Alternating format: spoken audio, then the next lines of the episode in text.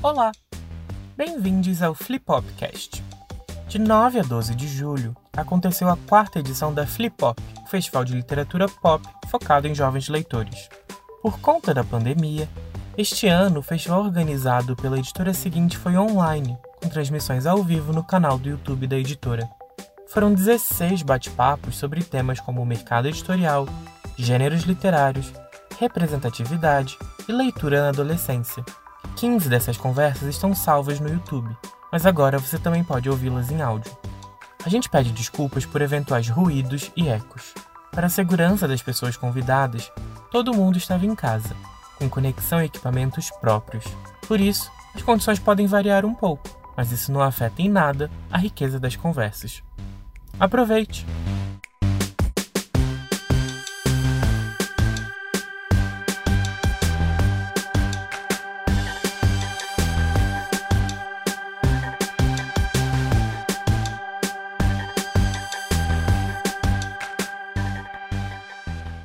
Mesa 9 Explorando outros gêneros literários, com Ariane Carraro, Luísa Souza e Samuel Gomes. Mediação de Nani Rios.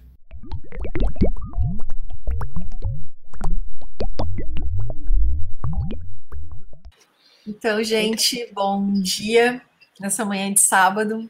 A gente está aqui numa mesa realmente bem especial, como o Antônio falou, de, de norte a sul do país, inclusive internacional, né? Então tem gente de blusinha, de casaco, assim, é uma mesa realmente muito diversa. É, eu queria agradecer muito o convite, né, que me chegou pelo Antônio para essa Flip Hop, que era um festival que há muito eu já queria participar e acho que agora, é, com a possibilidade de ser remoto, ficou mais fácil. Então, eu estou muito feliz de estar aqui. É um festival que eu admiro muito. E olhando a programação desse ano, quem olhou deve ter visto que eu acho que, olha, poucas vezes eu vi um festival tão relevante quanto está sendo esse, essa Flip Hop, essa edição da Flip Hop, com, essa, com esse time de convidados fantástico. Então, eu queria deixar registrado é, a relevância realmente desse festival e o quanto eu estou achando importante que isso aconteça desse jeito, né? Vou apresentar aqui rapidamente os convidados que a gente tem aqui hoje. Então, estou um, aqui com convidados muito ilustres, né, para começar. Então, olha a resposta. É, Ariane Carraro, ela disse com 5 anos de idade que seria escritora. Virou jornalista e depois se meteu a escrever livros. Ela é feminista, curiosa, mãe da Nina e ama ler e conversar.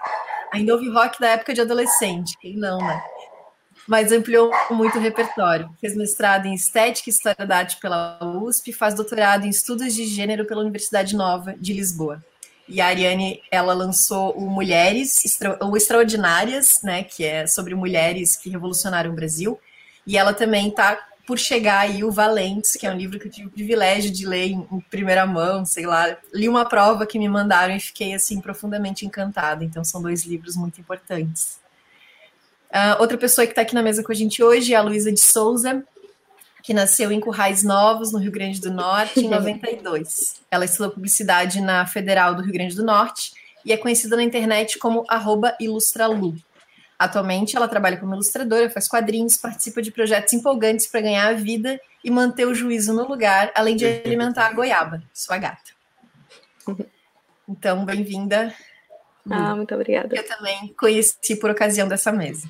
Uh, e o Samuel Gomes, maravilhoso, foi eleito Top Voices 2019 pelo LinkedIn. É escritor, palestrante, criador de conteúdo, apresentador, motion designer, diretor de criação e consultor de diversidade. Seu livro chamado Guardei no Armário, que é um livro incrível que eu também pude ler por causa dessa mesa, sairá pela Paralela no segundo semestre de 2020.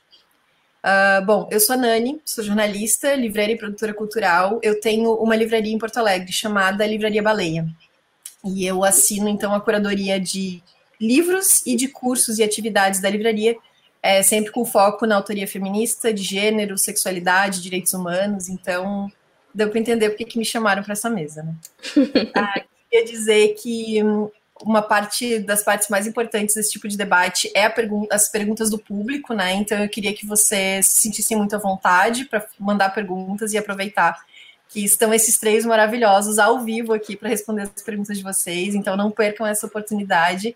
E o pessoal da, da produção tá ali no, no backstage, eles vão mandar aqui para gente as perguntas que surgirem em momento oportuno, porque no primeiro momento, então, a gente vai fazer uma rodada inicial aqui na mesa. Tá. tá. Queria contar para vocês, para o pessoal que está em casa, que ontem a gente fez uma primeira, um primeiro converscote, uma primeira reunião nossa para a gente se conhecer. E foi muito legal, a gente ficou mais de uma hora papeando, assim, foi muito, muito incrível e ver a sintonia realmente, né, fruto dessa curadoria legal que foi feita, mas a nossa sintonia e pensar da relevância da gente ter outros gêneros para marcar o tempo que a gente está vivendo, para marcar o que, que é esse 2020, o que, que é essa década e como é que essa década se situa nesse século, né? E uma coisa que a gente notou, melhor, que eu notei, porque eu estava ali ouvindo eles maravilhada, e eu notei que todos eles deram um tom de que a vida do outro importa. Então a gente vem num papo de né, vidas negras importam, fim da homofobia, é, mas essa coisa assim, é, outras vidas importam, né? Pegar esse discurso de empatia que a gente vem tanto promovendo, e é um discurso importante, né, da gente se colocar no lugar do outro, mas não basta. A gente tem também que, mesmo não se colocando no lugar do outro, saber que a vida do outro importa, ainda que não seja a sua. Então, com essa, essa provocação inicial, assim, eu queria pedir para cada um de vocês falar um pouquinho da obra que está aqui em questão. É, vou pedir para a Ariane começar falando, então, do Valentes, para a gente né, tocar nas questões, seja de migração, étnico-racial as questões LGBTs, sabendo sempre que por mais distante que você esteja dessa, desse desenho identitário, a vida do outro importa, né? Então, queria que a Ariane começasse apresentando o livro dela. Ai, obrigada, gente. É um prazer estar aqui na Flipop, é um prazer estar falando para vocês. É um prazer estar nessa mesa linda, de pessoas incríveis. Enfim, é muita honra mesmo estar aqui. E essa história da vida do outro importa, ela enfim, ela vem muito do livro que a gente vai lançar agora, eu e a Duda. Duda, beijo para você. A Duda fez Extraordinárias comigo e fez Valentes, e se Deus quiser, a gente vai fazer muitos livros ainda juntas. E Valentes é uma história é, de refugiados aí, Valentes, histórias de pessoas refugiadas no Brasil. Então, são pessoas refugiadas e imigrantes. É, que a, a, ideia foi um pouco contar quem são essas pessoas. E era isso, a vida do outro importa, a gente queria mostrar o quanto essa vida importa, assim. É, no sentido, acho que mais sensibilizar mesmo para a questão, porque quando a gente fala o refugiado e não dá nome, a gente fala imigrante e não dá nome, parece que é mais um número, e são números muito altos. Tem quase 30 milhões de refugiados no mundo, e de pessoas imigrantes tem 270 milhões, se eu não estou enganada. É muita gente, é um número muito alto, mas isso não é um número, isso são pessoas, pessoas com histórias, pessoas com traumas e histórias de superação. E a gente precisava conhecer essas pessoas, porque quando a gente conhece o outro, a gente está, sabe, cara a cara com ele, ou, ou no livro, olhando a história, lendo a história dele, você se coloca um pouco no lugar dele, entende que poderia ser você ali ou não, e mesmo que não seja você, é, outro importa, sabe? É, é, essas histórias elas mostram que é muito fácil você cair é, numa situação de precisar de refúgio. Os venezuelanos, eles não esperavam estar nessa situação hoje. Se você pegar essa situação, sei lá, 10 anos atrás, ninguém podia imaginar isso. Como ninguém pode imaginar que vai ser perseguido por causa de uma orientação sexual, ou uma, uma opção religiosa, ou qualquer que seja a sua questão, o seu ativismo. E quando essas pessoas são só números, parece que é mais fácil falar, ah, eles estão aqui para roubar nosso emprego, para. Enfim.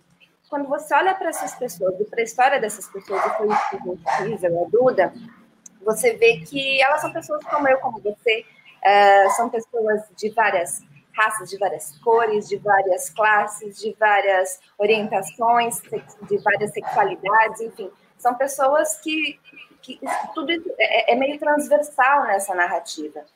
E ir para essas histórias, conhecer essas histórias, faz a gente olhar para o outro de verdade, ver que ele é uma pessoa como a gente e que às vezes teve que largar tudo correndo, largar casa correndo e, e, e sair para um país que ele nem conhece E esse livro ele traz isso, as histórias dessas pessoas, mas não só histórias. A gente quis mostrar também um pouquinho um, do, do que, que acontecia no, no país deles para que a situação tivesse chegado a esse ponto. Então, não é assim, um resgate histórico de toda a história do país, mas são dos fatos que levaram para essa fuga ou para essa saída. E aí tem um pouco também, tem uma parte que é de, de fake news, assim, a gente pega todas, tudo que se diz sobre, é, sobre essa é, sobre migração, migrantes e refugiados e vai desconstruindo com fatos, argumentos, porque acho que é isso que a gente precisa de informação. E é assim, não é um texto de literatura necessariamente, assim, né? Quando a gente fala, não é um romance, mas, cara, assim, tipo, são histórias tão incríveis, mas tão inverossímeis às vezes. Se você bota isso no romance, vou falar, ah, você está exagerando aqui, assim. Isso não poderia ter acontecido com uma pessoa só, sabe? Tanta desgraça, tanta superação numa vida só. E acontece. Então, é um pouco disso. A gente traz um pouco de informação também de refúgio. Não sei se vocês sabem, mas o refúgio mesmo, ele começa no Brasil em 97, né, oficialmente. Mas a gente tem refugiado desde 79, foi o primeiro grupo de refugiados. Então, assim, é um tema que está aí, que vai crescer, que, que a gente vai ouvir muito ainda, e com essa história de Covid, e a desgraça né, no mundo, a, a crise, vai ouvir mais ainda. Então, o livro é mais ou menos isso, ele traz essas histórias, um pouco desse panorama mundial, aí, essas pinceladas, para entender quem é esse outro, sabe? E como a gente pode receber esse outro melhor. É um pouco isso. É um baita livro e muito legal para dar essa perspectiva e, e, muito legal disso estar tá sendo publicado também pela seguinte, que tem uma abrangência de uma galera mais jovem, né? Até quando eu me peguei lendo o livro, eu peguei assim, nossa, Itzhak Rabin, quem era mesmo? E aí tu fica é, fazendo, vocês dão o contexto da cena, vocês dão a cena e vocês dão o personagem da cena, né? É, é lindo realmente, assim. Bom, vou passar a bola e depois a gente volta a falar da Valentes. Eu queria que o Samuel agora apresentasse o livro maravilhoso dele, que também tem muito a ver com isso, que traz, além da história dele, tem todo um apêndice no final com histórias de outros que também importam, né? Vamos lá, Samuel, pode falar.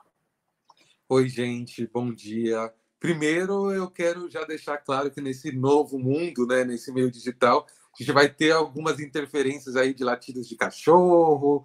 É o novo normal, né, gente? Então, minha cachorrinha estava latindo agora há pouco, então me desculpe.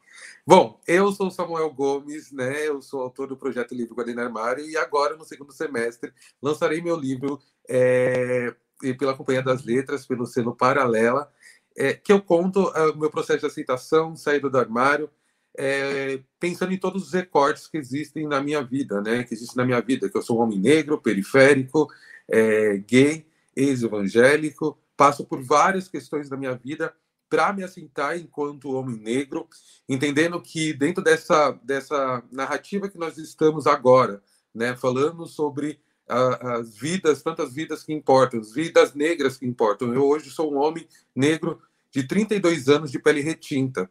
É, eu passei por todas as estatísticas, porque na, na região que eu cresci, é, eu cresci com pessoas falando, principalmente ONGs que eu participava, que a média de, de vida ali de homens, é, de pessoas negras na periferia, era de 22 anos. Eu estou com 32.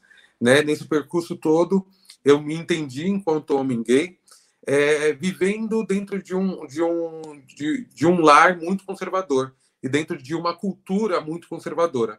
Isso mexeu muito com a minha identidade, isso mexeu muito com a minha autoestima e fez com que eu desacreditasse é, que eu pudesse ser alguém num futuro, sabe? Eu não tinha é, referenciais. Para quem cresceu nos anos 90, nos anos 2000, sabem que a, a representatividade LGBT era ainda muito menor do que a que a gente tem hoje. Hoje existe, existe, é pequena, é pequena, mas naquela época era muito pior. Então, ninguém. É, é, era muito difícil você se assumir LGBT, era muito difícil você se entender. E é preciso sempre ressaltar uma coisa: nós somos, nós fazemos parte do país que mais mata LGBT no mundo, LGBTQIA. É, e isso precisa ficar claro na mente de todo mundo que está é, assistindo, porque faz parte do, da nossa luta e da sua luta enquanto pessoa heterossexual cis também ajudar para que é, nós saiamos dessa realidade e não é, carre... para não carregar esse estigma para sempre, sabe? A gente tem que mudar essa realidade. E aí você soma também ao país que tem é, que mais mata pessoas pretas e prendem pessoas pretas, né? É, a gente tem visto aí tudo que está acontecendo. Então você falar sobre esses recortes, é, colocar como protagonista uma pessoa preta é, com, com, com todas as suas dificuldades e ganhos, é você falar com mais da metade da população brasileira. É você lembrar qual o Brasil que você vive. É você saber que vai para além do casal Playmobil que às vezes tem na novela, sabe? Que não contemplam as nossas vivências, que não contemplam as nossas periferias, que não contemplam as nossas peles pretas. E aí, é, entendendo que meu livro ele não é um manual de saída do armário, muito pelo contrário, eu costumo dizer que hoje ele, ele está mais para um manifesto por, por respeito, por identidade, por, por, por direitos e, e por existir também. Né? Entrevisto outras pessoas é, no meio LGBT que me falaram sobre esse seu processo de entendimento, aceitação, é, e como que eles estão desde o processo que se entenderam enquanto pessoas LGBTs até quando saem do armário e depois do que, que acontece. Então é importante que nós é, é que, que a gente tenha na, na, literatura nacional histórias de brasileiros e brasileiras, principalmente se forem negros, se, principalmente se é, forem minorias, falando sobre é, a sua vivência enquanto LGBT. Então, estou é, aqui, estou muito feliz, estou é, acompanhando vocês no Twitter, então pode interagindo comigo, eu já deixei até meu arroba aqui, Samuel Gomes, e vamos indo aí, gente. Eu estou muito feliz por estar aqui com vocês, tá? Muito bom, Samuel. Obrigado. Teu livro realmente, quando eu li ele, eu fiquei pensando, cara, se esse livro tivesse cruzado o meu caminho há 20 anos atrás, sei lá, 15, a minha vida teria sido muito diferente. Então, assim, e, tu, e, e, é um Inception, porque tu vai relatando no teu livro também que quando tu começou a cruzar com pessoas que eram que nem tu, a tua vida começou a ser diferente, né? Na carta que tá no livro anunciado, né? Na carta que eu escrevi pra Nani, de 16 anos, eu falei a mesma coisa. Eu falei, você deve estar tá se sentindo estranho porque você não conhece ninguém como você, né? Como é importante a gente se deparar com testemunhos, né? E eu fiquei pensando, assim, se, se o tal kit gay existisse, teria o livro do Samuel e os quadrinhos da Luna. eu acho que, que dá para fazer esse link e eu queria pedir para a Lu apresentar então seus quadrinhos em especial. Eu queria que ela contasse para gente quem é o Arlindo. Oi, gente, bom dia. É, eu estou muito feliz de estar aqui nessa mesa, de ver a Ariane falando, ver o Samuel falando, e de ver todo mundo que tá falando na Flip Hop, que eu fico, meu Deus, eu estou muito emocionada de estar aqui. É, e eu estou feliz demais que Arlindo tenha chegado em, em tanta gente. É, Arlindo é o quadrinho que eu faço, que eu comecei a fazer ano passado, desde o primeiro dia do ano, no Twitter. E eu posto ele nos stories do Instagram também. É, que é a história desse menino que vive nos anos 2000 numa cidade do interior do Rio Grande do Norte, que é a cidade de onde eu vim, e que ele tá ali tentando aprender a ser quem ele é e ele é um bom amigo, um, ele tenta ser um bom filho, um bom irmão, um bom neto, um, uma pessoa boa, enquanto se descobre como LGBT. E eu, eu fico encantada, assim, que essa história, assim como o, o livro do Samuel, possa ser um, um espelho para as pessoas é, que estão chegando agora nisso, ou que já estão nisso e precisavam ter ouvido isso antes. É... Eu eu fico muito emocionada quando eu penso que Arlindo está chegando nessas pessoas e fazendo companhia para elas, porque eu acho que é um pouco da companhia que eu precisava nessa época. E ai, não sei mais o que falar, mas é isto.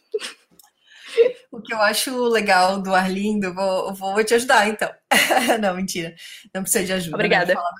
Mas, mas eu preciso. Não. O que eu acho legal de falar sobre o Arlindo, eu acho que essa sensibilização realmente para que a vida do outro importa, né? Ontem você resgatou uma tirinha do Arlindo em que você, como ilustradora, deu a oportunidade para quem está lendo a tirinha de entender como é que a pessoa que você não sabe que está ouvindo, porque cada vez que você xinga, critica ou condena uma pessoa gay, você não sabe que ela está ouvindo, mas chega nela.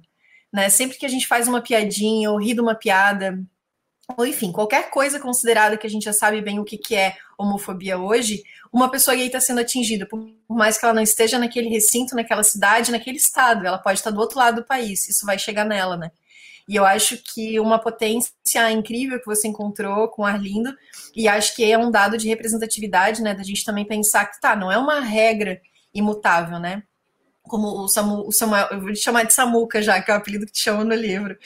É, como o Samuel diz, né, a importância de outras pessoas se engajarem, mas eu acho que só a representatividade confere essa capacidade de, de encontrar a potência de você sensibilizar outras pessoas, né, para poder entender mais ou menos o que, que a gente sente quando, né, quando não tem ninguém na sua família que é gay, que você saiba, né? Sim. Quando não tem ninguém no seu grupo de amigos né? Então, eu, eu acho que o Arlindo tem um pouco disso, né? De sensibilizar realmente para saber que a vida do outro importa. Você quer, para finalizar, contar dessa tirinha? Quero, quero, quero. É, eu, eu, eu tô muito nervosa, eu não, aí some tudo. Mas... Não, relaxa, daqui a pouco vai, vai ficar bem. É, é, tem uma, uma cena em, em específico em Arlindo que ele tá passando, tá indo para casa da avó e ele passa, vê uma conhecida na rua e alguém que tá com essa mulher pergunta quem, quem é aquele menino. E aí ela faz, ah, é filho de não sei quem, né? De não sei quem. É um menino muito bom, muito estudioso, pena que é viado. E aí começa a, a lascar a homofobia truando assim, sem parar. E ele tá escutando. E a perspectiva de, de uma pessoa que, que já passou por isso é, é, é muito difícil da gente ver porque a gente vê muito, tipo, a, a agressão. A, a, gente vê muito nos filmes, quando vai abordar a homofobia, se fala muito no, na agressão física, na agressão mais brutal, e não tanto nessa agressão psicológica que, que, que tá ao redor da gente. E quando, quando eu faço Arlindo, eu penso tanto na pessoa que já escutou aquilo, quanto na pessoa que já falou aquilo. E aquela pessoa que falou que tá lendo Arlindo vai sentir o que, o que ele tá sentindo quando ouve, enquanto lê. E esse se colocar no lugar, num lugar onde você nunca vai estar, tá, é que, que acho que muda um pouco. É, eu, eu acho que eu tento escrever Arlindo para que as pessoas mudem um pouco dessa perspectiva e prestem atenção no que as crianças estão ouvindo. Exato. Gente, Arlinda é maravilhoso, realmente. Pensar dentro dessa reflexão, né, de que do início, né, da gente conversou ontem, nem sempre a gente consegue se colocar na vivência de outra pessoa e nem por isso a gente pode silenciar diante disso, né? Então, quando pessoas brancas querem falar sobre racismo, quando pessoas héteros querem falar sobre homofobia, tem um lugar de fala também, né? A branquitude é um lugar de fala e a hétero cisnormatividade é um lugar de fala, né? Então, é aí que eu vejo a potência da representatividade pegando. É, eu queria fazer mais uma rodada. Obrigada por terem apresentado o livro de vocês. Eu queria puxar um assunto em comum, especialmente na obra do Samuel e na obra da Ariane, que é a questão da religião. É, eu acho que isso está tá profundamente arraigado nas questões que o Samuel traz da vida dele, né? Então é um, é um testemunho de vida, assim, de alguém que, que, que, fez esse caminho dentro da religião e quando se viu fora dela, viu que inclusive a religião protegia, né, de muita coisa que tinha fora no mundo. E no caso da Ariane, eu acho que a religião é um fator assim absurdamente presente nas questões de migração, né, no mundo.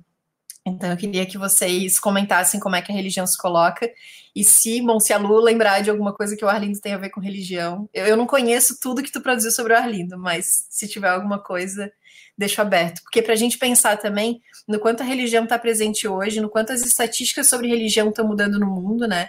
A gente vê que a religião muçulmana está crescendo. No Brasil, a religião evangélica está quase sobrepondo a religião católica, que não é só uma mudança de credo, é uma mudança cultural, política, inclusive, que a gente está vendo acontecer, né? Então, para pensar como é que esses outros gêneros podem nos preparar para o que vem por aí, né? Vocês. Você quem quer começar?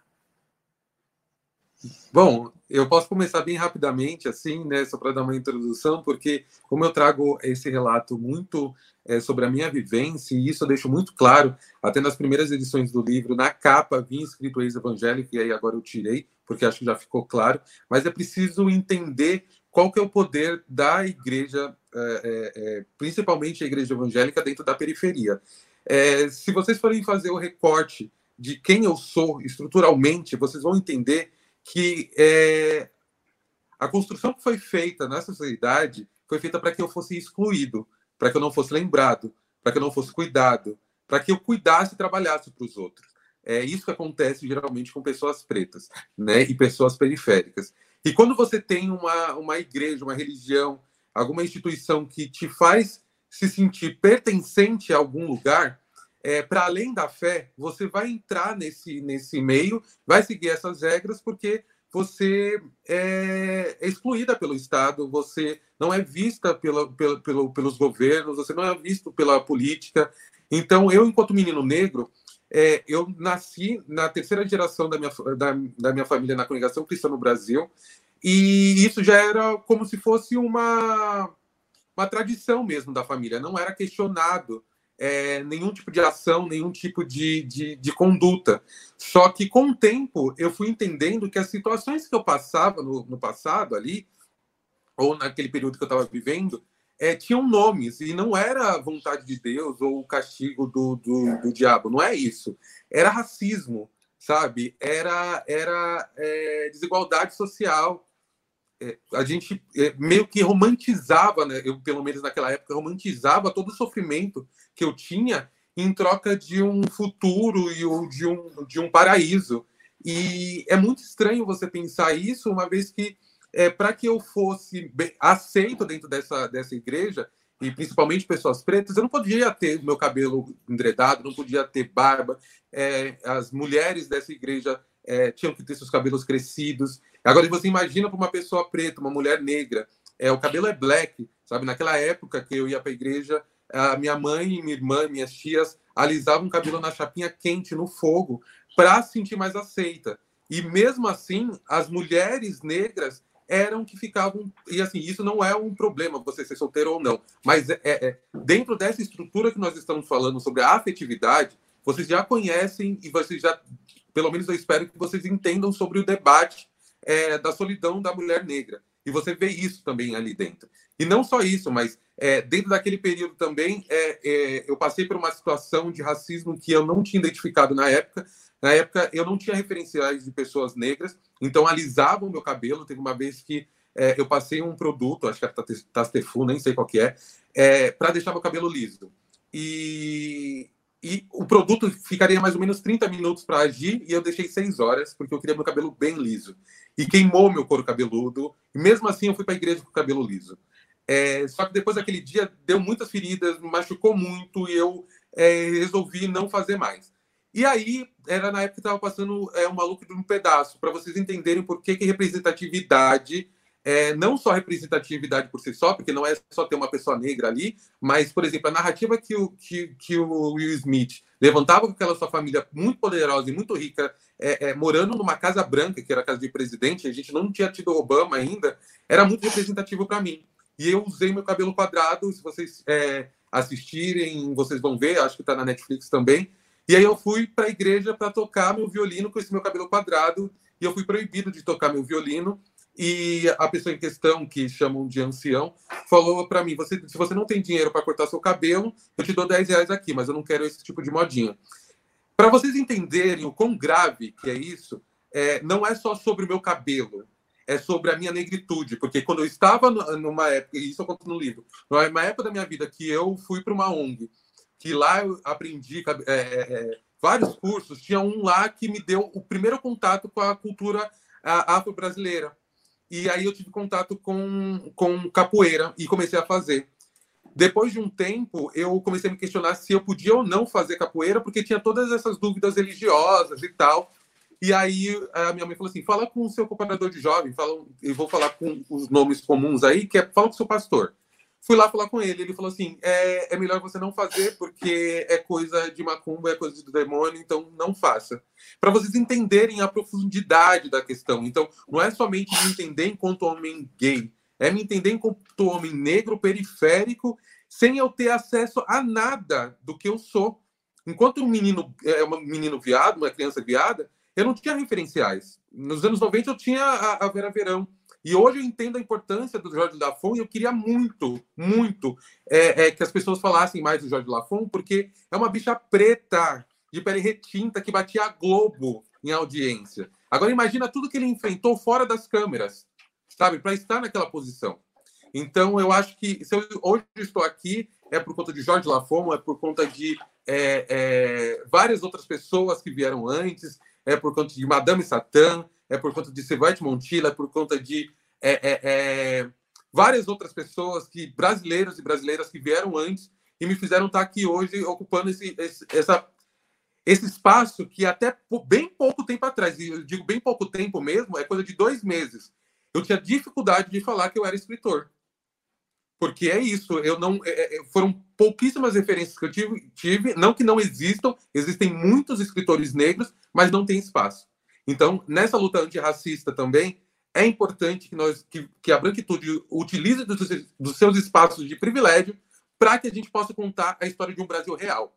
Porque se a maior, maior parte da população brasileira é negra, por que, que nós não lemos tantos autores é, negros? Então, é, é isso.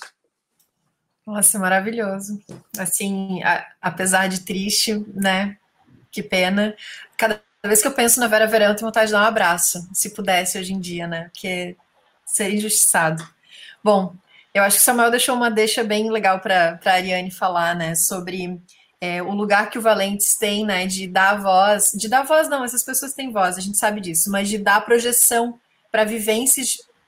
Tô... Vocês estão me ouvindo? Ah, tá. É, para dar projeção às vivências das pessoas, para dar projeção às histórias pessoais das pessoas com contexto, né? Então eu acho que é um baita uso é, do, do, privilégio nesse sentido também, né? Mas eu queria também que tu ampliasse isso para a questão da religião, né? Que eu acho que é muito presente nas questões da migração. É, então, na verdade, Samuel, que triste essa história, nossa, que tocada aqui. É, mas eu acho muito louco quando a religião, que é um lugar que deveria ser de amor, ela vira um lugar de opressão, né? Um lugar de não reconhecimento do outro. Porque eu acho que todos os que o que é comum ou deveria ser comum a todas as religiões é essa questão do amor, da empatia, do cuidado com o outro, do respeito ao outro. E é muito louco quando ela não te enxerga como uma pessoa, como um indivíduo, ela coloca dogmas acima de tudo, regras absurdas e passa por cima do que é o diferente, né? Então, a gente tem é, boa parte das guerras hoje no mundo são provocadas pelo extremismo religioso. Claro, tem uma série de outras questões políticas, econômicas que se somam a isso, mas você tem é, nesses lugares, sei lá, é, por exemplo, os talibãs, né, que são extremistas religiosos e que, e que fizeram horrores nas comunidades onde passaram, no Afeganistão, no Paquistão, enfim é, você tem uma série de extremistas. Acho que tudo que é extremismo é, é ruim, porque ele gera isso, ele gera o não reconhecimento do outro, a não empatia, o outro começa a ser um inimigo, e, e, é muito louco, né? Que religião, que deveria ser uma coisa tão bacana, assim, que deveria ser para unir, ela, ela tem sido usada para separar.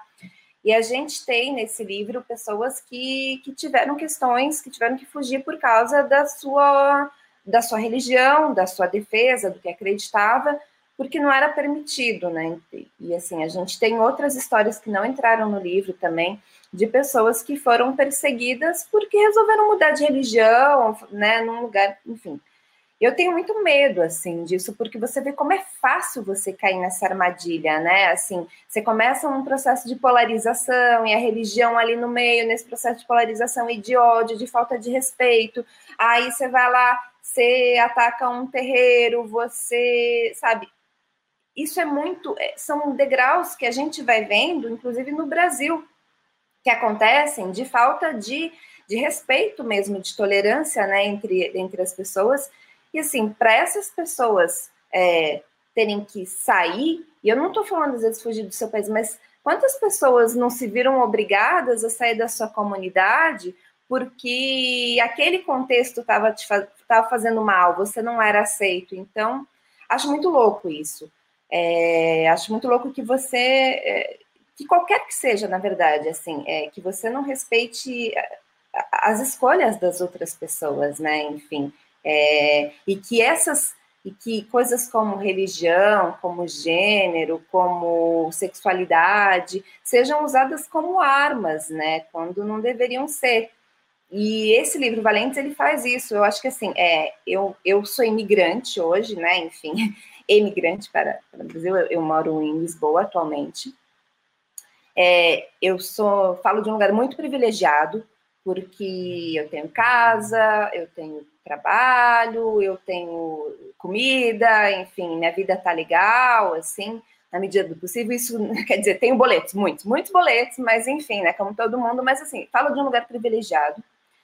E é óbvio que, assim, não é, é, o mesmo lugar dessas pessoas que estão retratadas no livro. A gente não quis só mostrar histórias tristes, obviamente, mas essas histórias são histórias recheadas por muitos capítulos ruins. E é tão louco que essas pessoas riem, apesar de tudo, apesar de toda a tragédia, apesar de tudo, elas riem e elas levantam a cabeça e estão aí para superar. E, e, a, e a gente queria mostrar quem são essas pessoas, que pode ser é, você, eu, qualquer um de nós em algum momento das nossas vidas, mas quem são elas, assim? E não são elas, a gente, é, não são elas contando, mas a gente quis trazer a história delas o mais é, fiel que a gente conseguiu, respeitando também os seus silêncios, porque há muitos silêncios nessas histórias e a gente tem que interpretar, é, mas mostrando problemas como o que Samuel estava falando do racismo você tem é, pessoas ali que, enfim, é,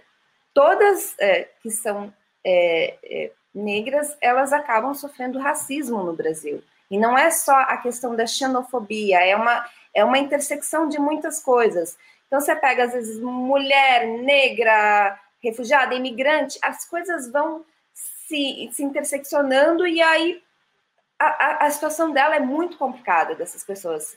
Você pegar é, de todas essas pessoas acabam é, tendo suas histórias particulares, seus problemas particulares, mas é, quando você junta tudo isso e vai cruzando, isso vira uma coisa gigante, porque elas também estão ali, é, pessoas que fugiram por causa da orientação sexual, porque se, se assumiram lésbicas e era um, um país que, que não aprovava isso, não permitia, tem muitos países ainda consideram isso como crime, é, isso também está tá no livro, a gente fez questão de mostrar onde está, porque a gente tem que.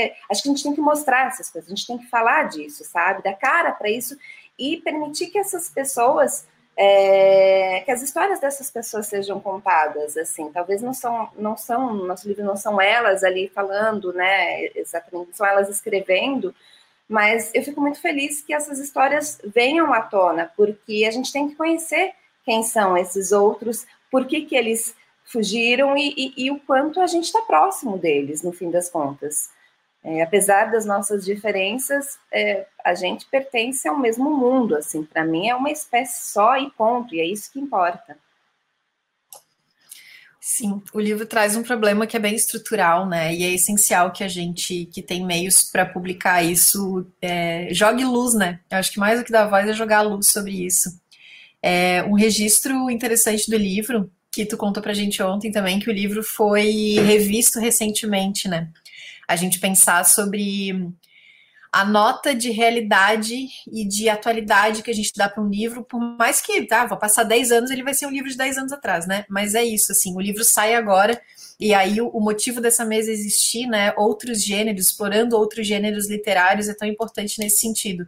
A Ariane contou ontem, eu vou pedir para ela contar aqui também, que o livro já tinha sido entregue uh, antes de estourar a pandemia de Covid. E eu acho que teve ali uma história especificamente que foi brutalmente modificada, que vocês tiveram que revisar o livro, né? Queria que tu emendasse já nessa, nessa triste história, mas, enfim, tão importante. Então, é, é, enfim, a gente entregou o livro, como você disse, antes da, da, da, da, pandemia, e o livro ele precisou passar por um processo de infográfico e de, de ilustração, então é um processo demorado mesmo. E aí vem a pandemia e muda não só as nossas vidas de formas variadas, né? Mas todo mundo acaba sendo afetado por isso. É, ele muda a, a, vida dessas pessoas também, que acho que elas estão também ali na, na base, na, na, né, num setor de vulnerabilidade muito forte, então acaba sofrendo também mais com o Covid, mas tem uma história em especial que foi muito, muito triste para a gente, que é a história do Abdu, ele é sírio e ele conseguiu sair da Síria, ele, ele teve que lutar né, na guerra, ele conseguiu sair da Síria depois de, de muito esforço, depois de, de ter se, se machucado, enfim, né? E conseguiu, depois que, que, que ele melhorou um pouco, que ele, os ferimentos sararam, ele conseguiu sair da Síria e conseguiu chegar até o Brasil.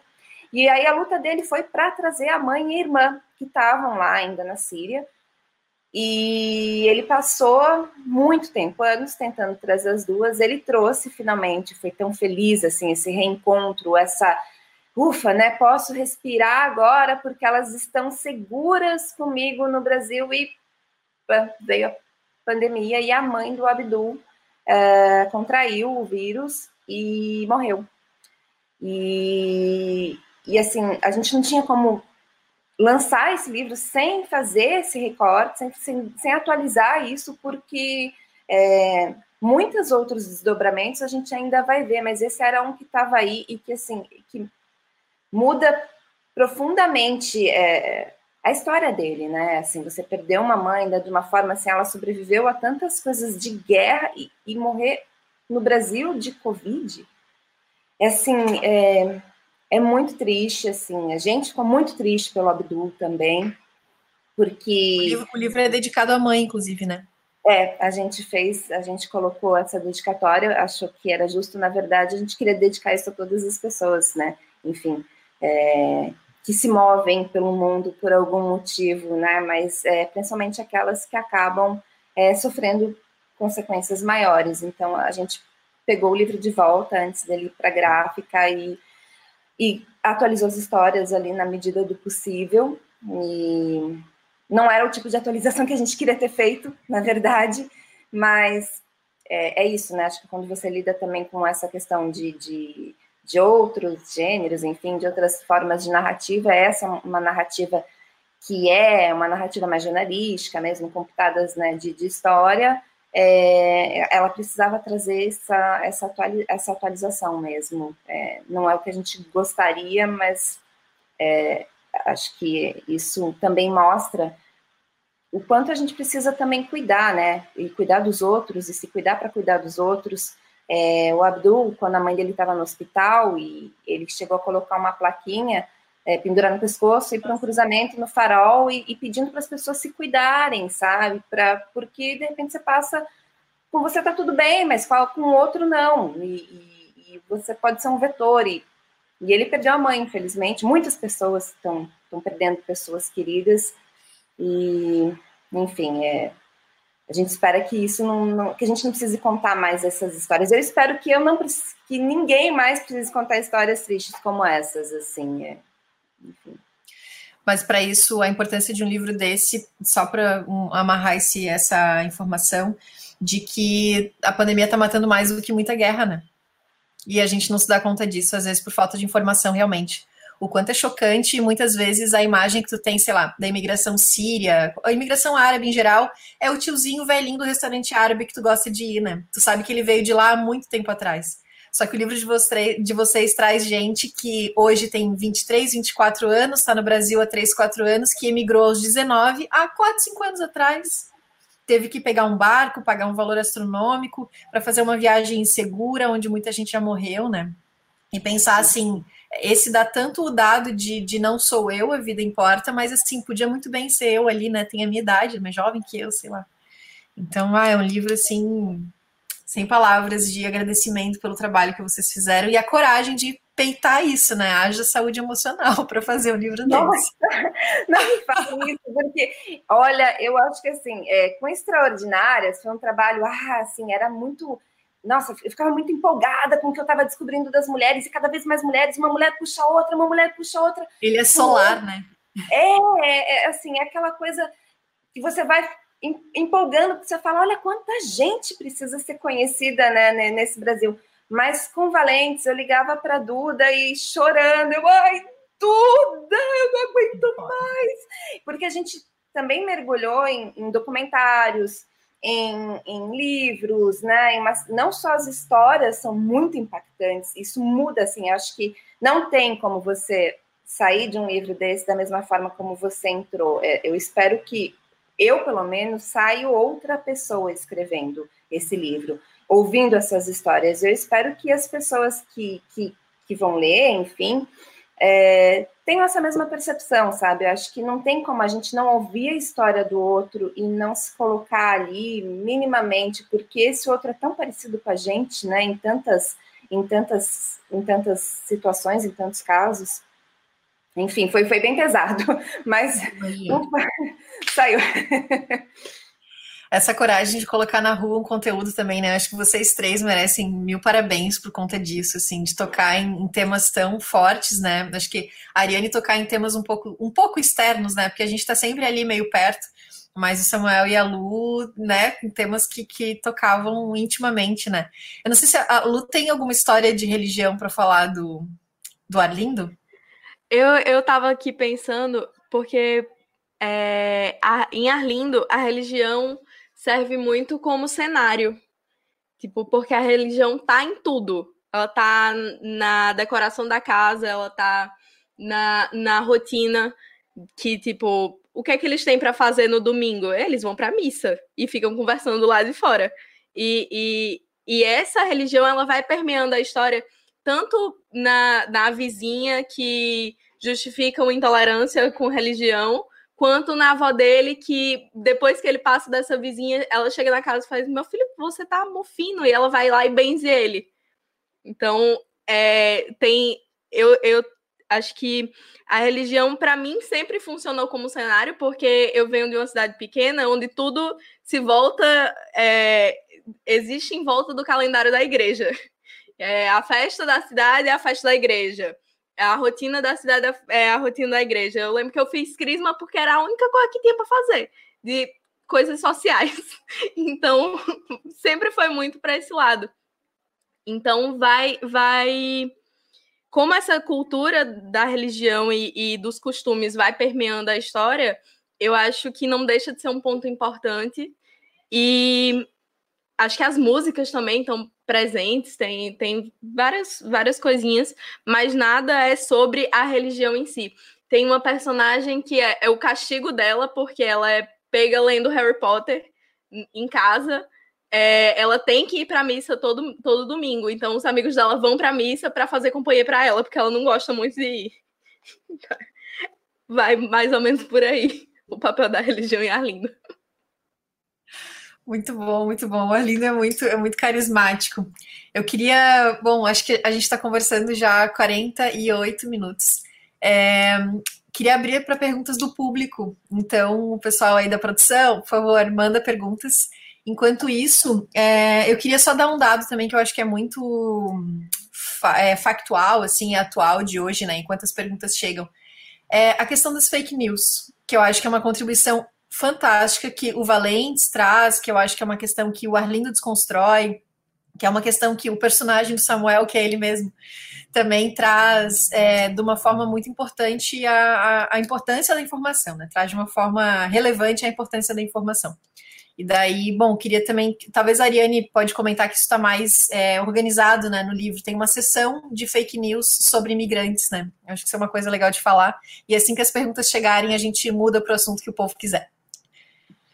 É, a gente quis fazer esse, essa é um capítulo do livro que é assim, é meio que para combater essas besteiras que são ditas, porque são tipo baboseira mesmo, assim, não tem é, é, fake news, é desinformação e não tem que ser propagado. Eu acho que assim, é, o, único jeito que eu vejo de você acabar com isso é com informação, é levando informação. Eu acho que, é, principalmente um selo como a seguinte, que é jovem, sabe, que fala com jovem eu acho que é a gente que tem, é o jovem, gente, desculpa, estou me colocando como jovem, que não sou tão jovem assim, mas não, mas, é, enfim, mas de espírito tô bem, bem novinha já, é, tô, tô assim, uns 20 anos a menos, com certeza, é, mas enfim, é, eu acho que a gente quis trazer isso porque só a informação e só assim essa geração vai conseguir propagar isso, sabe? Combater isso. A gente tem esse ai, essa obrigação, não é uma obrigação, mas assim, eu acho que é um dever mesmo, enquanto ser humano, sabe? Enquanto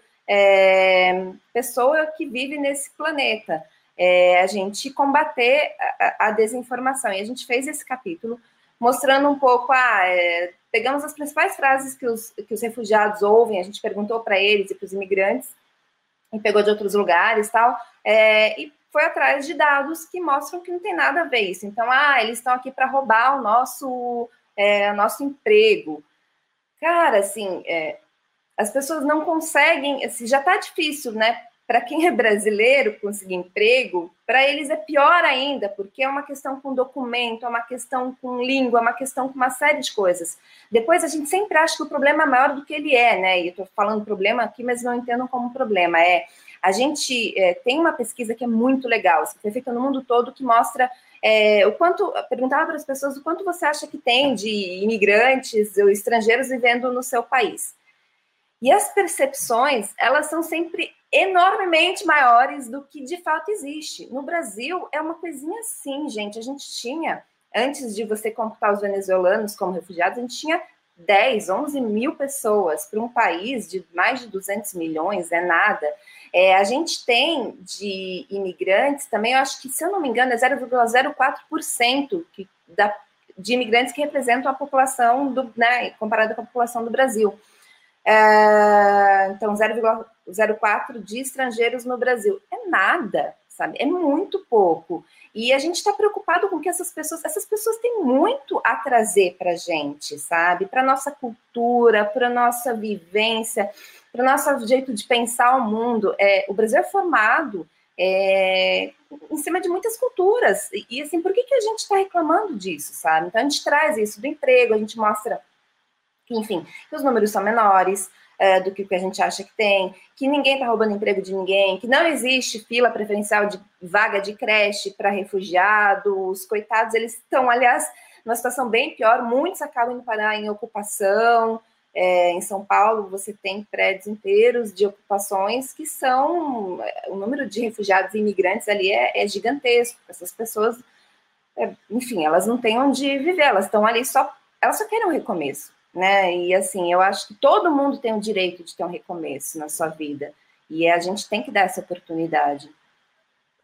E eu queria, se puder, acrescentar essa questão de fake news, que é uma coisa que a Luísa traz muito também no trabalho dela, que eu trago no meu, a também, que é através da nossa arte, é, a gente está contando a, a, veracidade né, dos fatos. A gente está deixando que outras pessoas que não fazem parte é, contar o que a gente passa. Eu acho que no caso da Ariane, essa entrevista, a Luísa pela vivência e também pela proximidade com o tema, eu, por conta de tudo que eu já vivi, e aí, aqui, a minha existência aqui, enquanto homem negro periférico, gay, é, com um livro, com formação, é, sendo, é, é fui eleito em LinkedIn Top Voice, influenciador. Aí eu, eu quero que vocês tirem tudo isso aqui da frente e lembrem lá de trás. Isso tudo só aconteceu por conta de políticas públicas de inclusão, por conta de cotas, por conta de tudo aquilo que o brasileiro ainda tem dificuldade de entender. Eu acho que para que a gente possa ter um futuro com reparação histórica, que nós possamos entender a vivência de todas as pessoas que moram aqui no Brasil, porque é isso, né? Hoje eu tenho um entendimento muito diferente do que é o Brasil enquanto país. Para mim, Brasil enquanto país são vários Brasis dentro de um Brasil. Porque quando você pega algum. algum se você pegar um núcleo, um, um grupo de pessoa é, que pensa sei lá, de forma mais extremista, vocês sabem do que eu estou falando, para eles, o Brasil é de uma forma. E você sabe que esse Brasil que eles querem, que eles imaginam, não é o Brasil na qual a gente deseja viver, deseja ficar. Então, para que eles entendam quem são esses brasileiros que estão nesse Brasil, é preciso entender que são refugiados, que são imigrantes, que são LGBTs, que são mulheres, que são PCDs, que são pessoas negras, é, e só assim vão entender de fato que esse país é um país plural e não adianta querer ter uma hegemonia porque não vai existir. Então, que, que nós não andemos o contrário disso. Então, esses livros, essas, essas obras, essas criações, esses criadores de conteúdos, é, todas as pessoas precisam é, de espaço de voz para que a gente possa mudar um pouco a realidade de, de, desse Brasil. E eu acho muito bacana a, o, o, papel da, da Ilustre é, é, porque é, você, você, você, você me falou, e isso eu queria que você trouxesse para cá, só para a gente, porque eu acho isso muito, muito, muito bom. Você disse para a gente ontem que você usa uma estratégia para fazer as pessoas é, é, é, acessarem. E assim, gente, ouçam a Luísa, porque para mim essa foi a melhor estratégia. Se eu tivesse pensado nisso, eu teria até trocado o nome do meu livro. Mas fala aí, Luísa.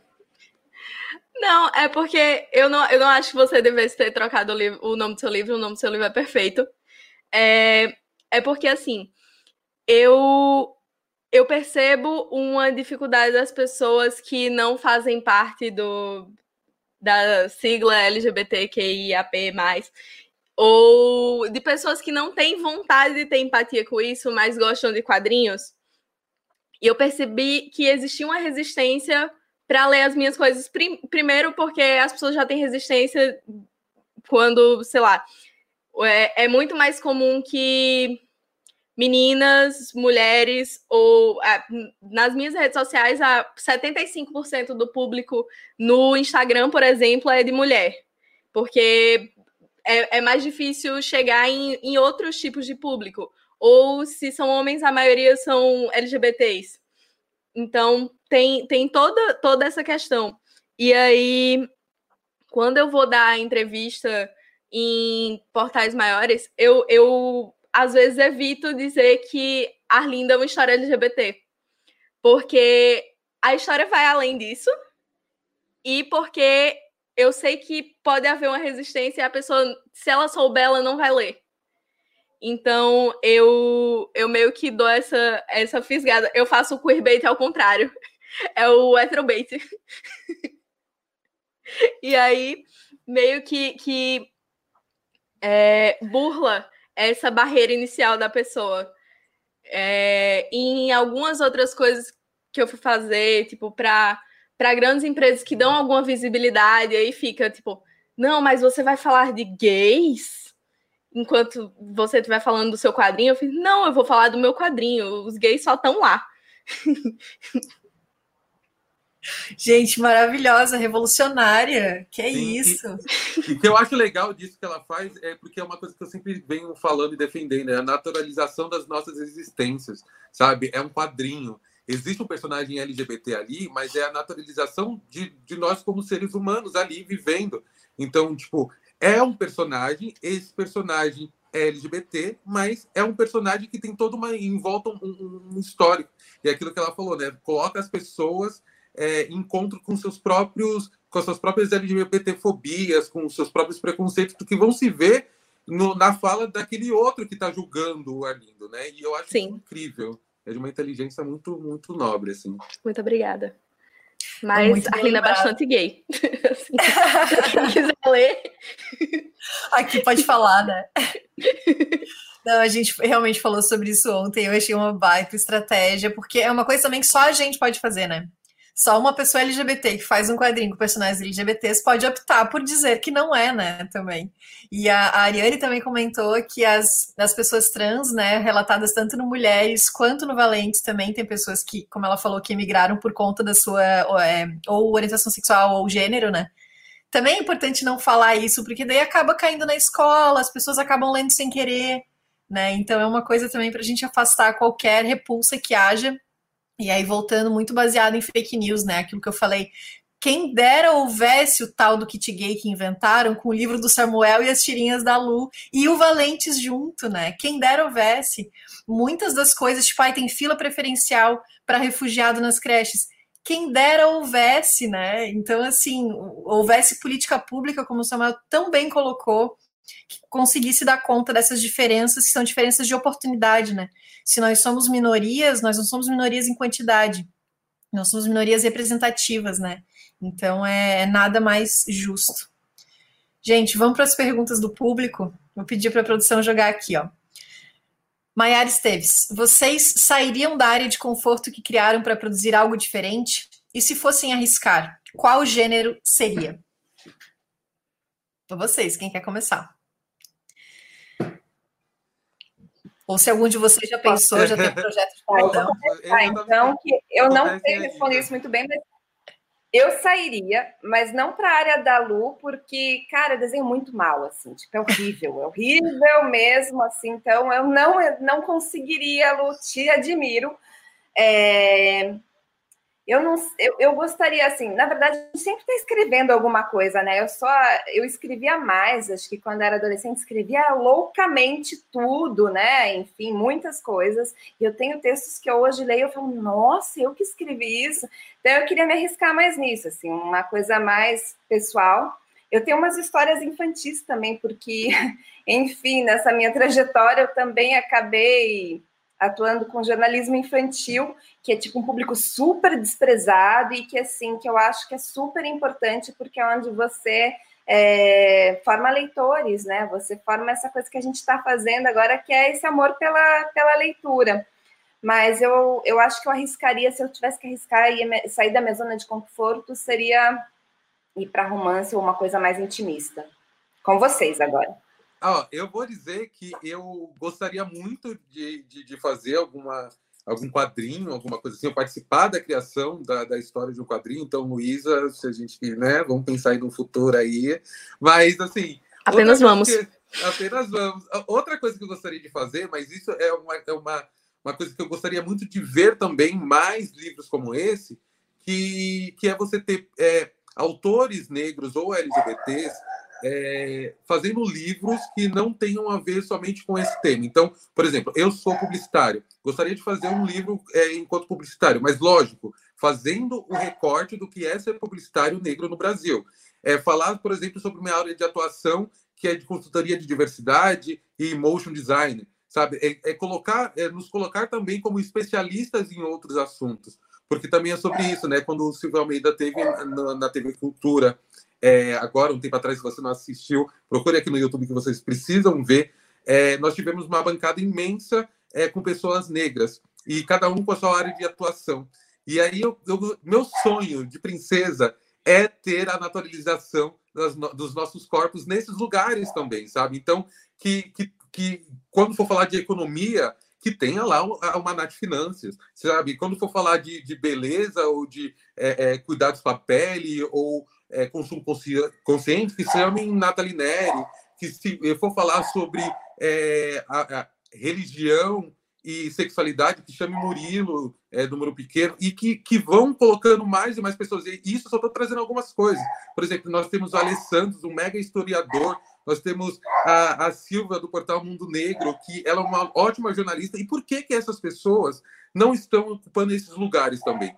É, é, é isso que eu penso. Então, tipo, quando eu tiver oportunidade e eu entender que, que, que, que, vale, por que não é, é, ou eu colocar um livro como esse na, na rua, ou também fazer com que outras pessoas tenham a oportunidade de, assim como eu, ter um livro sendo publicado, porque nós temos tantos especialistas negros, LGBTs, mulheres, refugiados, que é como a Ari também falou né, na, na conversa de ontem, tem pessoas que têm formação em mestrado, doutorado, tipo, que estão aqui hoje como refugiados e, e não tem nem, nem, nem a oportunidade de exercer a sua função. Então, é, às vezes, é, é, aquilo, né? Quando Obama esteve aqui no Brasil, eu não tive a oportunidade de ir, porque também né, é, é sobre acesso, é sobre ter condições, é sobre privilégio, mas a mensagem dele chegou até mim que foi quem sai perdendo com a não contratação ou com, com o, o desprezo pela diversidade é a população no modo geral. É, e aí eu vou trazer para o momento atual. A gente, vocês já pensaram que a cura da Covid pode estar na cabeça de um LGBT, de uma pessoa negra, de um imigrante, de um refugiado, de uma mulher, e a gente não tem a oportunidade de estar hoje numa situação melhor, porque a sociedade vive num sistema que só permite que homens brancos cis héteros tenham poder de fala? Então a gente tem que mudar essa situação. Samuel, eu amo você. Meu Deus do céu. Não poderia concordar mais. É, eu acho que se fosse para eu fazer coisas diferentes, eu, eu, é porque assim, eu sou uma pessoa muito controladora. Então, o quadrinho, ele me dá, ele me dá a possibilidade de te guiar num roteiro e que de, de deixar a sua imaginação para os intervalos. Porque eu consigo fazer você ver a cena, mas você não vê a cena acontecendo, como num filme, e aí você imagina.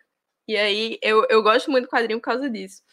Mas é, eu acho que eu tenho vontade de fazer mais livro infantil. Eu acho que é uma, é uma coisa que eu gosto muito de fazer. Eu tenho um, um livro infantil publicado com uma grande amiga minha, Bia Madruga, que se chama Os Monstros Estão Aqui, que é sobre ansiedade e medos e depressão para falar disso com criança. Acho que eu tenho. Eu gosto muito de, de, de, falar coisas difíceis que as pessoas não, não gostam muito de, de ver. E, e acho que falta coisa para a criança, falta coisa para ajudar as pessoas a ter conversas difíceis com criança. Porque acho que é, é como eu disse, o negócio, de, a coisa de fazer ar lindo. As pessoas têm que entender que as crianças estão ouvindo o, o que elas falam e que, e que isso vai influenciar muito quando elas crescerem. E que a gente só tá assim porque a gente cresceu no, numa época que criança não era gente. E eu acho que é muito importante que se converse com as crianças. Gente, Lu, comigo, tá? E mais uma é, não, só queria complementar a fala da Lu, porque a gente não olha para a criança, a gente olha para a criança, o corpo da criança é invisível para a gente, né? Assim, a gente não olha. E a criança tem informação, e assim, é, a gente precisa falar de temas difíceis. E aí, trazendo uma história pessoal, quando eu tinha nove anos, cara, nove anos, eu pensava, sei lá, passei por uma fase muito triste da minha vida, de depressão, e eu, eu queria assim, eu não queria mais existir nesse mundo, assim. Então, eu acho que a gente precisa falar de temas difíceis. A gente acha que a criança não está entendendo, mas ela está aqui captando tudo e está formando isso. E pode vir aí uma tristeza, sabe, ou outras coisas que se transformam numa bola de neve quando a gente está ali formando o nosso caráter, sabe? Quando chega na adolescência. Quem Lu falou muito bem. Chega para virar adulto, tá tudo desgraçado da cabeça. Gente, eu vi vários feats acontecendo saindo dessa mesa, tá? Ano que vem a gente vai estar tá lançando livros de vocês, boto fé. Próxima pergunta, então, do público, o que mais temos? Amanda, ela pergunta: tem algum relato de leitor que mexeu com vocês? Ah, deixa eu falar primeiro. Vai lá. assim, cada página de Arlindo são pelo menos 15 DMs que eu recebo com histórias imensas de pessoas dizendo: eu passei exatamente por isso. E aí conta a história e eu fico muito empolgada. E, e eu, eu vejo muito essas histórias se convergindo com a de Arlindo, ou histórias muito parecidas. E eu acho que sempre, sempre tem. Eu, eu, eu lembro de um menino que ele chegou para mim na, na CCXP do, do ano passado. E eu tava assim, louca, porque Comic Con a pessoa fica naquelas mesas do, da Arts Alley completamente doida, é uma fila, é um negócio, tem que vender, tem que passar o troco, tem que dar os negócios. E esse menino chegou na minha mesa e ele fez: Eu quero dois de tudo. E eu fiquei, como assim?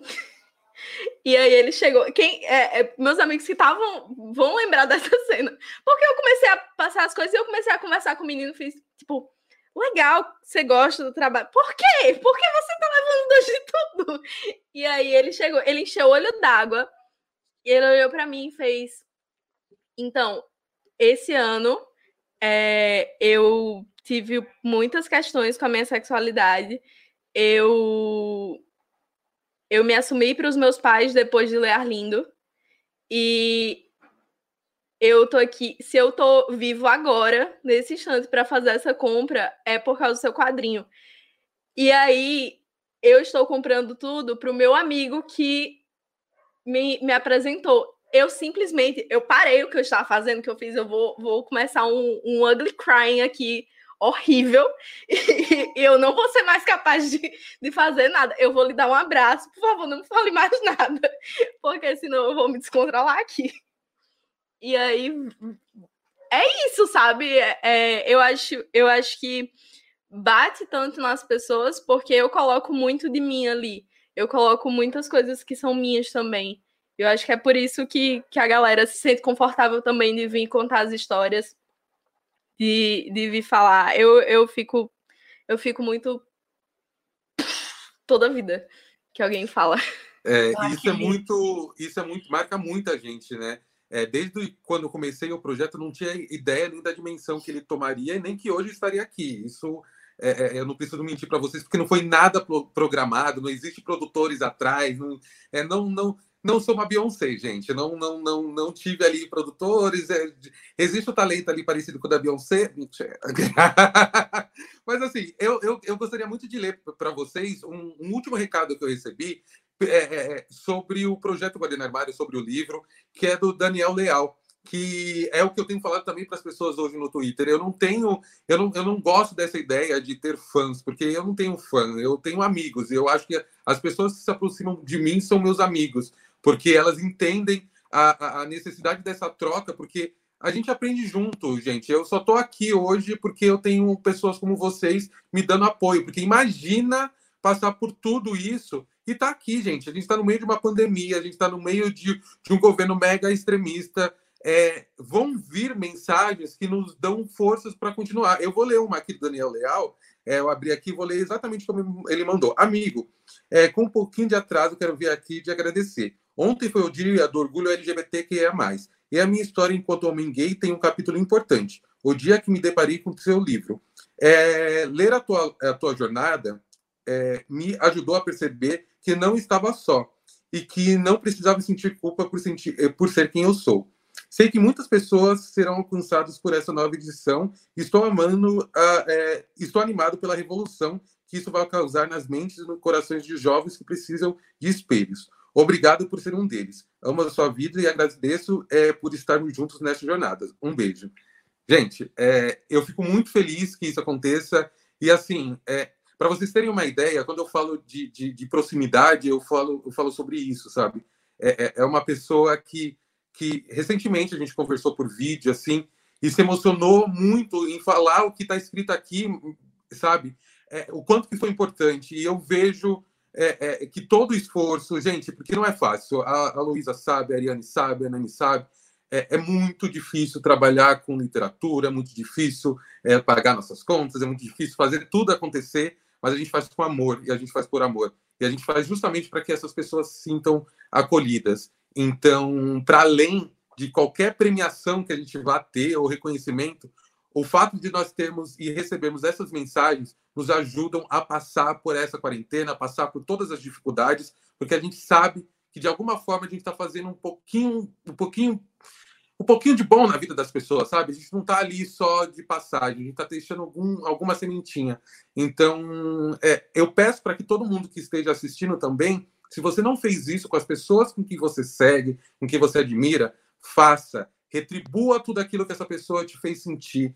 Porque na internet a gente só está compartilhando só coisa ruim. Começa a compartilhar coisa boa, começa a compartilhar essa conversa, começa a compartilhar essas histórias, fala como você se sentiu e marque as pessoas que fizeram isso. Porque muitas das vezes a gente do lado de cá não sabe o quanto que a gente está impactando na vida de vocês. E isso ajuda a gente a continuar. Porque, para além das criações que nós temos é, de, de conteúdo as coisas que a gente produz, nós somos pessoas e a gente sente, às vezes, que está num dia ruim. E essas mensagens não, não só ajudam vocês, mas nos ajudam também. Então, continue escrevendo para a gente, continue marcando a gente. Por isso que estou pedindo, marque no Instagram, marque no Twitter, falem o que vocês estão achando, porque eu acredito que todos nós quatro aqui sairemos muito mais felizes e vamos continuar mais inspirados para continuar produzindo. Ai, gente, falo demais, desculpa.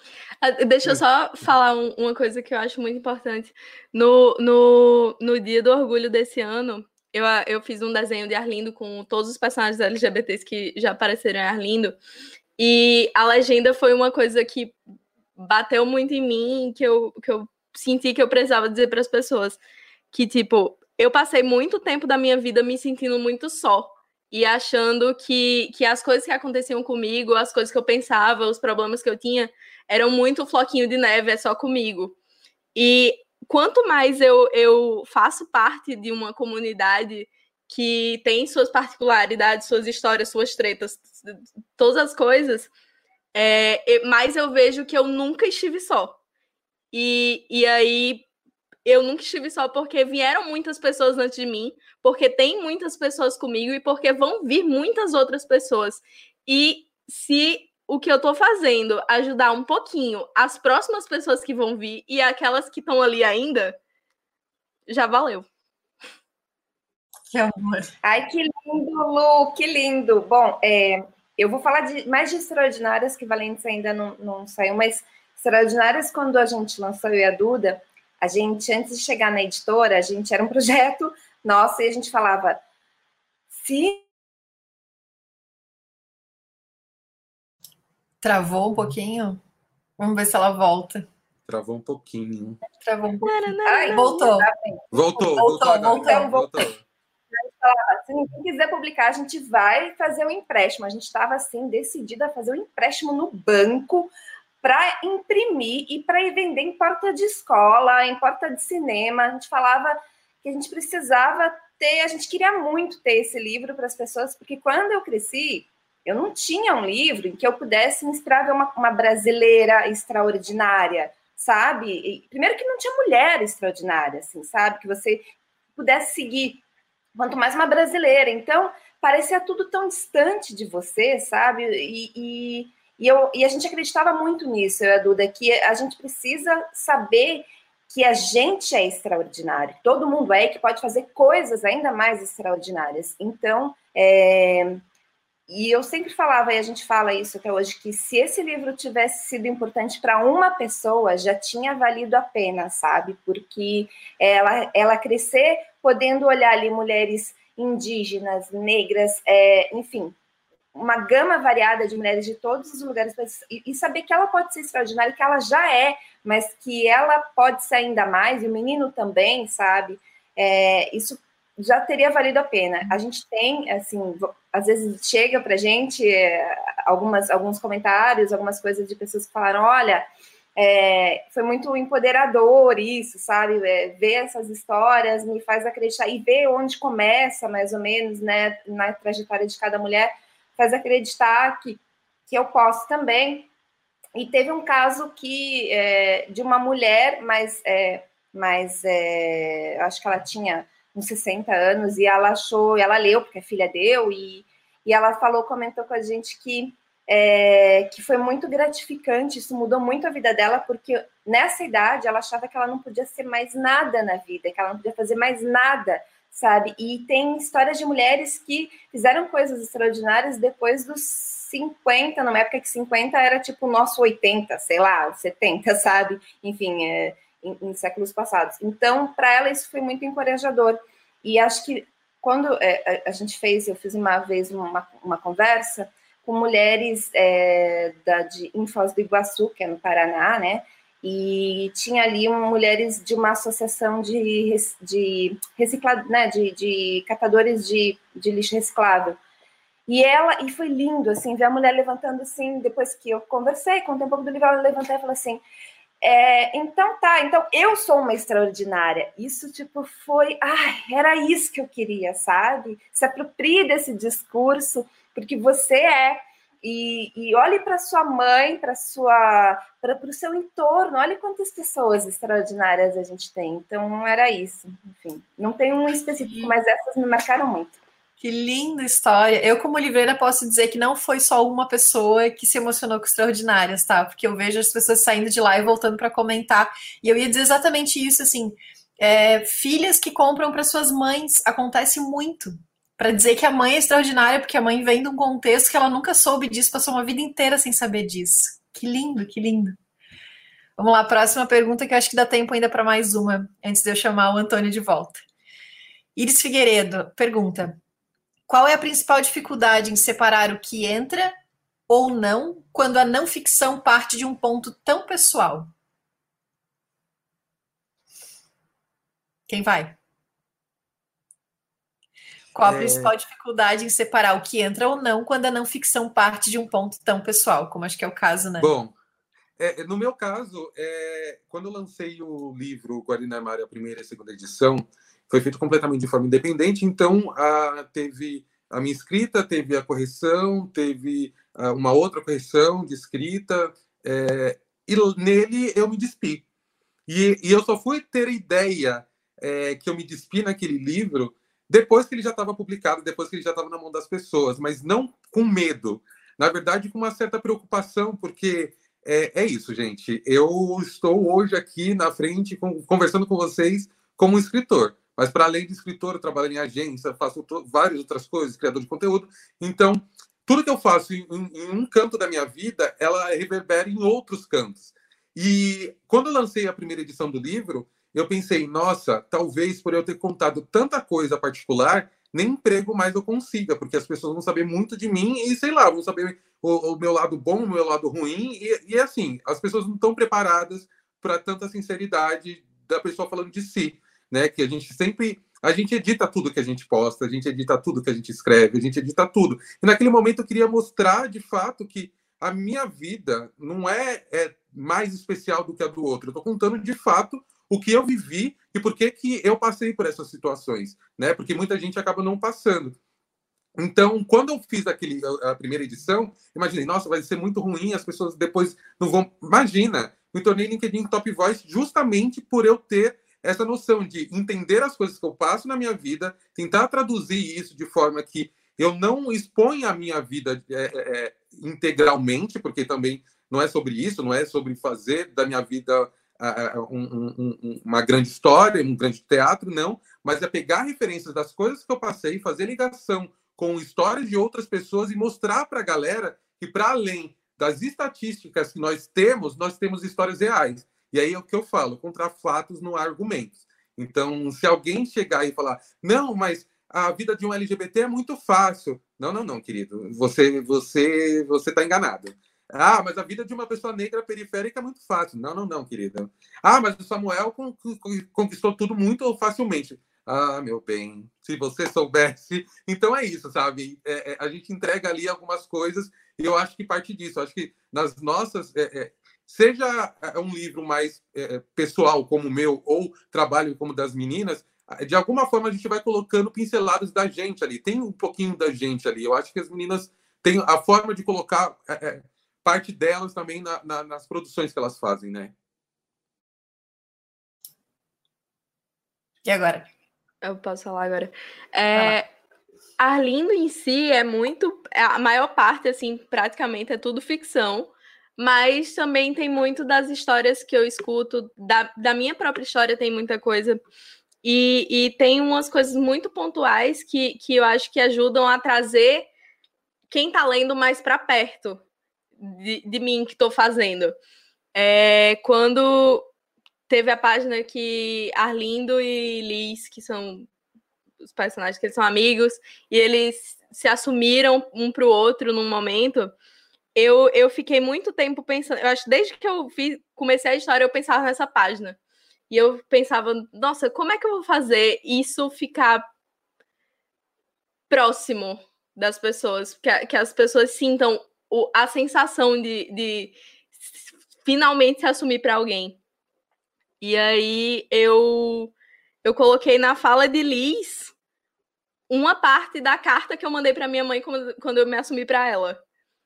E mesmo que não seja tipo eu lá falando as coisas de um jeito completamente biográfico, eu, eu acho que a galera sente quando bate, porque era, era muito próximo de mim, é muito próximo de muitas pessoas que eu conheço, e, e aquela conversa, eu já tive aquela conversa muitas vezes na minha vida.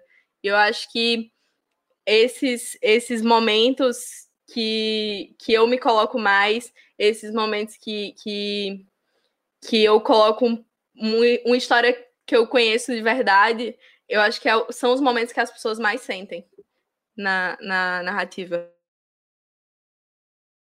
É, no meu caso, como não é um livro né, que fala da minha história, é um pouco mais difícil, mas o que eu acho é que, como Samuel disse, é, a decisão, a escolha de fazer um livro com esse tema, com essas temáticas, ela diz muito sobre o que, que eu quis abraçar, sabe? Eu e a Duda quisemos abraçar. Então, é o que a gente acredita.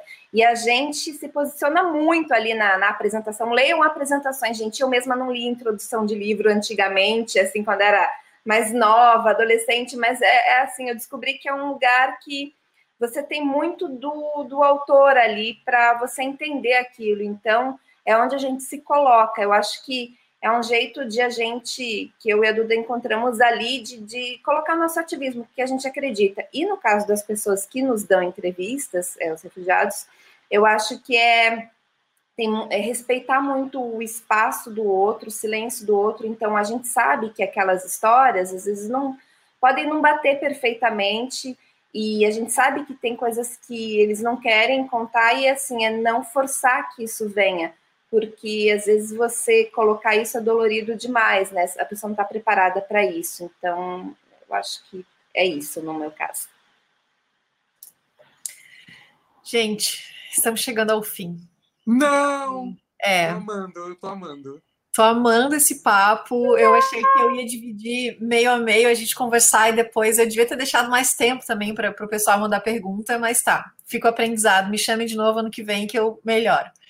É, eu queria agradecer muitíssimo por essas histórias todas que vocês dividiram. Queria agradecer muitíssimo as perguntas ótimas, né, que vieram do público. Eu sei que tem muito mais lá.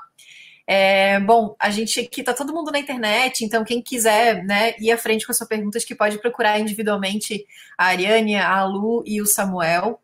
Sabe é, uma coisa que eu, ia, que eu ia falar, Nani? Pode falar. achar interessante? Tanto eu, quanto a Ari, quanto a Luísa, é, aqui é o pensamento de criador de conteúdo, mas ao findar dessa, dessa, dessa live, vocês acham interessante cada um no seu perfil deixar o boxzinho de pergunta nos stories oh. para as pessoas que não conseguiram ter suas perguntas respondidas por cada autor ter respondido também ali nos stories. Então, se vocês quiserem, ao findar dessa dessa dessa live, é, é sei lá, se essas meninas também quiserem, eu me comprometo a fazer pelo menos uma publicação ali nos stories para vocês também deixarem algumas perguntas que eu não consegui responder aqui, que aí a gente se aproxima também, sei lá, a gente vai vai conversando.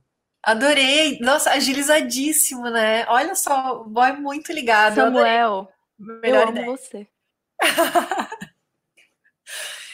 então é isso, gente. Eu acho que a ideia do Samuel foi ótima. Acho que rola abrir lá, mesmo se quiser, manda uma DM, enfim, faça um contato, né? Acho que a internet está aí, a ferramenta serve para isso. Queria dizer que foi incrível essa troca. Assim, a gente já tinha conversado ontem, já tinha sido legal, e agora, meu Deus, só, só aumenta, só abre, quero ser amiga de vocês. É, amei os livros, tá? Quando os livros saírem, por favor, gente, não percam isso. É, queria agradecer muito a editora seguinte pelo convite, queria agradecer muito o Antônio por todo o cuidado que ele teve em organizar essa mesa, queridão, assim, ó, também outra, outra pessoa que vai entrar pro, pro círculo estrito de amizade. É, queria dizer mais uma vez, para quem não pegou no início, da relevância dessa programação. Que bom que fica tudo guardado, que bom que a gente vai poder acompanhar tudo e consultar depois. Eu acho que isso aqui é documento de uma época, é documento do momento que a gente está vivendo. O fato de isso ser online, né, de ficar tudo registrado, de ampliar, de ter mais gente de tudo que é canto do Brasil e do mundo podendo participar. É fantástico a transformação que a gente faz do limão uma limonada, assim. Então, eu acho que essa flip-hop talvez esteja marcando época mais do que qualquer uma outra que tenha sido presencial. Então é isso, estou muito feliz de fazer parte disso. E queria fazer uma rodada de considerações finais breves, pois temos pouco tempo. E em seguida eu chamo o Antônio. Aí, quem quiser falar, fazer uma falinha final, é isso. Eu, eu, eu posso falar? Pode. É, Pode. Eu queria convidar todo mundo para ler Arlindo. É possível ler Arlindo gratuitamente em, na íntegra. Ele tá todo no Twitter. Lá na, na minha arroba tem, no tweet fixado, tem os links para você ter acesso à história. É, tem várias coisas, é, vários produtinhos de Arlindo na lojinha que eu fiz. E, mas eu queria falar de um deles, que é assim: é, desde que eu comecei Arlindo, eu tenho o Catarse, que é uma plataforma de financiamento recorrente que ajuda a manter o, o ritmo da produção. E eu sempre recebi muito apoio lá, e principalmente depois da quarentena, depois que o fluxo de páginas aumentou, é, a galera chegou muito para ajudar, e eu achei que, que era necessário um, uma forma de contribuir para além de mim. E aí é, eu montei na lojinha um jogo da memória, que tem os personagens de Arlindo lá, você comprando, todo o lucro desse produto vai para uma instituição de apoio a LGBTs em situação de vulnerabilidade aqui do Rio Grande do Norte. E aí, quem se interessar, quem achar legal, para ir lá atrás, porque é, é muito bonitinho. Eu tô com um aqui, se quiserem dar uma olhada a caixinha, os, as pecinhas. É muito legal. Eu, eu eu estou muito feliz de poder botar esse produto no mundo, que era uma coisa que eu queria fazer há muito tempo. E queria agradecer a, a toda, toda a produção da Flip Hop, porque eu estou muito feliz. Eu sempre quis, quis participar da Flip Hop e eu moro em Natal, então era muito ruim de, de conseguir conciliar, tipo, horários e trabalhos e avião e viagens para participar. E infelizmente estamos no meio de uma pandemia, mas que bom que foi online, né? Aí eu pude ir. E eu aprendi muito esses dias todos de flip hop e provavelmente vou continuar aprendendo até amanhã e até as outras meses que eu vou ver depois. E muito obrigada por tudo. Vocês são maravilhosos.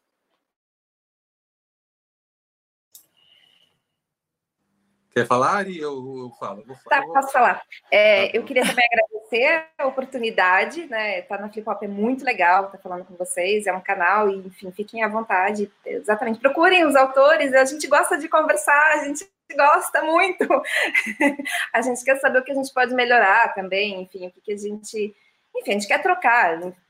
A gente é o efeito borboleta, a gente lança aqui, mas eu quero, a gente quer entender também o que, que vai na vida de vocês. E é legal a gente saber disso, que é, dá um quentinho no coração saber que, que assim, as pessoas podem crescer com livros incríveis como o do Samuel, da Luísa, e, e, e, se ver representados né, neles. E também queria é, pedir para que a gente olhasse, nesse momento em particular de pandemia, a gente olhasse muito para o outro, é, para a dificuldade do outro. Tá muita gente desempregada, muita gente passando necessidade. Acho que assim, olhar para o outro, olhar para o estrangeiro também, para esse, para o imigrante, para o refugiado e para todos os outros, para as mulheres, para as mães solo, para as mulheres negras, para, enfim, para todas as pessoas que estão numa situação mais complicada. É hora da gente se dar as mãos e se ajudar. No livro Valentes vai ter um, uma página falando de algumas, algumas organizações e associações que são é, muito é, importantes na, na, na ajuda a, essa, a, a, esses refugiados. Eu sei que há várias organizações, e acho que não é só organizações, você pode buscar na sua vizinhança quem está com, com, dificuldade. Às vezes não é dinheiro, mas essa pessoa está precisando de um apoio, assim, sabe? Ou uma rede, enfim. Vamos ser rede para as outras pessoas, né? Vamos ser conexão para todo mundo para se ajudar. Acho que é, o tempo pede isso, esses tempos pedem isso. Então, essa minha fala final é se coloque nesse lugar também, né? Essa história, a história do outro importa, ela, ela tem, ela, ela ecoa na sua história. Lindo, é lindo. Gente, rapidamente eu gostaria de agradecer a todo mundo, é, assim, primeiro todo mundo que acreditou no meu potencial, no meu trabalho, nas coisas que eu faço, porque eu, enquanto homem negro, ter alguém que acredita em mim é revolucionário, porque também é sobre isso, não é só sobre a minha imagem aqui enquanto Samuel, mas é enquanto outras imagens de pessoas, assim como eu, que não têm oportunidade de estar aqui. Então, por todas elas, eu agradeço vocês por vocês terem assistido até aqui. É, peço para que vocês sigam a gente em todas as redes sociais e assim como eu falei lá no Twitter agora há pouco, para que vocês possam valorizar é, e rentabilizar também o trabalho dessas artistas, desses artistas, desses escritores, criadores de conteúdo, para que a gente possa continuar contando é, mais histórias e para que a gente possa continuar inspirando outras pessoas, porque também é isso, né? É o reconhecimento é, é, financeiro desse trabalho que é tão árduo. É, eu peço para que vocês me sigam em todas as redes sociais. Aqui no YouTube é o canal Guardiã no Armário, onde eu tenho vários relatos de pessoas saindo do armário. E agora, na quarentena, é, eu tenho focado em histórias de não sair do armário, por quê? É, de, um, de uma maneira muito, muito honesta, eu entendi que dentro desse momento histórico que nós estamos passando, eu acredito que não seja o melhor momento para a pessoa sair do armário. Você tem o seu momento de sair do armário, mas o que eu falo, é, por que, que eu falo isso? Tem muitas pessoas que estão vivendo na quarentena com familiares que não aceitam a sua sexualidade, que têm um pensamento muito mais retrógrado e também pode ter é, é, ações violentas. Então, nesse momento, tá mais difícil de conseguir emprego, tá mais difícil de se mudar e a gente não quer nenhum LGBT morando na rua, é, a gente não quer ninguém sofrendo mais do que todo esse sofrimento que a gente está tendo. Então, nesse período de quarentena, eu lancei um quadro chamado Chá com S, eu entrevisto outras pessoas para que sejam inspirações para vocês. É, postei recentemente um vídeo com a entrevista com Aldo Pini para falar como fazer uma publicidade antirracista e esse vídeo vai estar disponível agora à tarde lá para umas duas horas. Duas horas da tarde eu vou postar esse vídeo no Instagram também, no GTV. E como eu falei para vocês, se vocês quiserem mandar alguma perguntinha para mim, quando acabar aqui a, a, live, me deem cinco minutinhos, que eu vou lá beber uma água, vou no banheiro, aí eu faço um, um videozinho, deixo a caixinha ali para vocês, me perguntem qualquer coisa que o sábado vai ser de vocês. Então me perguntam o que vocês quiserem perguntar, vamos interagir por lá e vamos se aproximar, gente. Que essa pandemia que fez com que a gente se isolasse em casa me fez me aproximar dessas meninas incríveis aqui e isso é histórico. Então faça parte dessa história e vamos construir um futuro diferente. Beijão. Obrigado, viu? Samuel, vamos ser amigo. Já somos!